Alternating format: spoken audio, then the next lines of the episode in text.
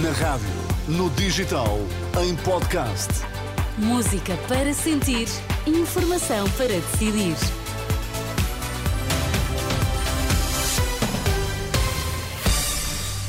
Vai conhecer os títulos em destaque nesta edição da UMA. Cenários de governabilidade, a sustentabilidade da segurança social e possíveis acordos na justiça. O essencial do debate entre os líderes partidários com assento parlamentar para ouvir nesta edição. Notícias Alma na Renascença com Ana Fernandes Silva. Boa tarde. Boa tarde, Renascença e informação a seguir, nota de abertura. Portugal entrou agora na campanha eleitoral para as eleições de 10 de março. Eleições decisivas para a formação de um novo governo e do qual se aguardam novas respostas.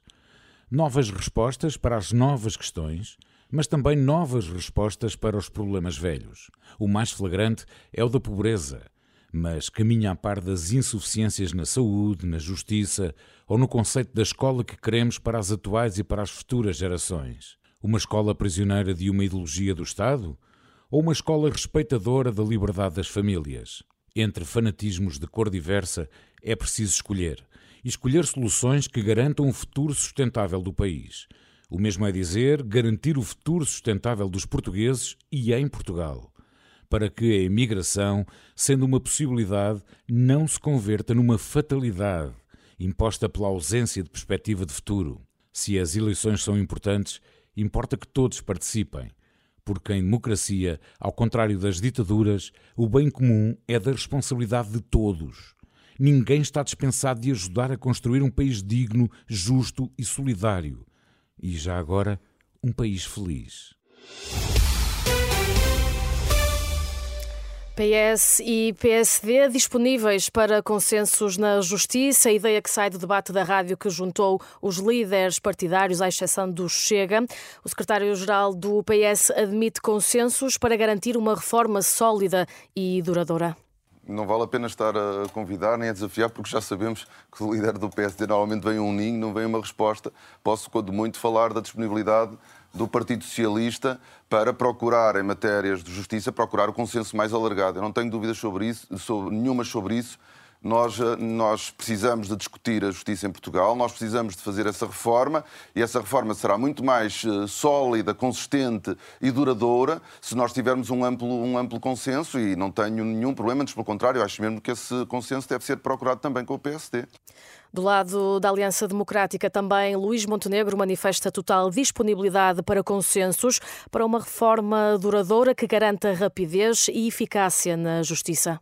Estivemos sempre disponíveis para consensos quer na oposição, quer até quando estivemos a exercer funções de governo, em matérias que são chave e que têm que projetar para o futuro do país estabilidade e durabilidade. Nós, eh, eh, na área da justiça, não vamos poder, como noutras áreas de resto, andar sucessivamente, governo após governo, a mudar estratégias e a mudar o sentido daquilo que é o funcionamento do sistema. E, portanto, o PSD e a Aliança Democrática estiveram, eh, primeiro o PSD e agora a Aliança Democrática, disponíveis para poder consensualizar, sendo certo que aquilo que é importante é garantir, por um lado, que a justiça é mais rápida, é mais eficaz, garante os direitos, liberdades e garantias das pessoas, mas garante, sobretudo, que haja um eh, fluxo processual que não prejudica a atividade económica, que não prejudica aquilo que é o trabalho que o país tem de fazer para criar riqueza.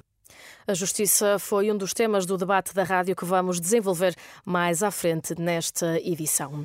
Os agricultores bloqueiam estradas em Bruxelas. Há centenas de tratores e pneus a arder nas estradas da capital belga.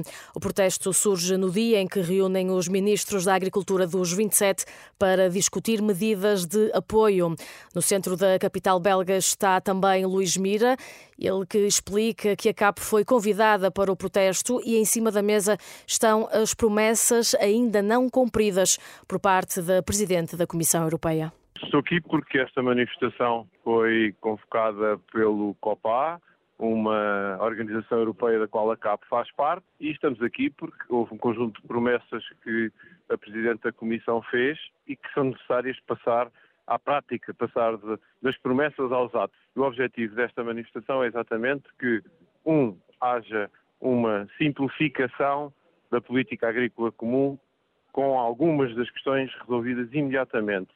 Dois, para que haja uma flexibilidade nas medidas eh, ambientais, três, para que haja um maior controle nas fronteiras que impeçam os produtos de outros países entrarem quando não estejam as mesmas condições de produção. Luís Mira, o presidente da Confederação dos Agricultores de Portugal, que marca presença esta segunda-feira nos protestos dos agricultores em Bruxelas. Foi encontrado esta manhã um corpo perto do Hospital São Francisco Xavier, em Lisboa. Segundo indicou a Renascença, fonte do Comando Metropolitano de Lisboa, da Polícia de Segurança Pública, o corpo encontrava-se numa mata nas traseiras de um colégio. Está em avançado estado de decomposição, pelo que não é possível perceber a idade ou o sexo. O caso está agora nas mãos da Polícia Judiciária. Condenado a um ano e 11 meses de prisão, o padre de Viseu, acusado por tentativa de coação sexual a um menor, Luís Miguel Costa, está ainda proibido de exercer funções ou atividades públicas e privadas que envolvam o contacto regular com menores e terá também de pagar uma indenização no valor de 10 mil euros à vítima de 14 anos. Já está em fase de resolução o incêndio que deflagrou esta manhã numa fábrica de papel em São Paio de Oleiros, no distrito de Aveiro. As chamas provocaram um ferido ligeiro que foi transportado para o Hospital de Santa Maria da Feira. No local permanecem 36 operacionais apoiados por 15 viaturas. Entretanto, Ana, ouvimos esta manhã o debate das rádios, o último que juntou todos os líderes eh, de partidos, com a representação parlamentar, à exceção do líder do Chega, André Ventura. E que temas é que foram discutidos? Foram cerca de duas horas de debate com os sete líderes eh, partidários que concorrem às legislativas de 10 de março e foi mais um debate em que Luís Montenegro voltou a recusar responder sobre cenários de governabilidade.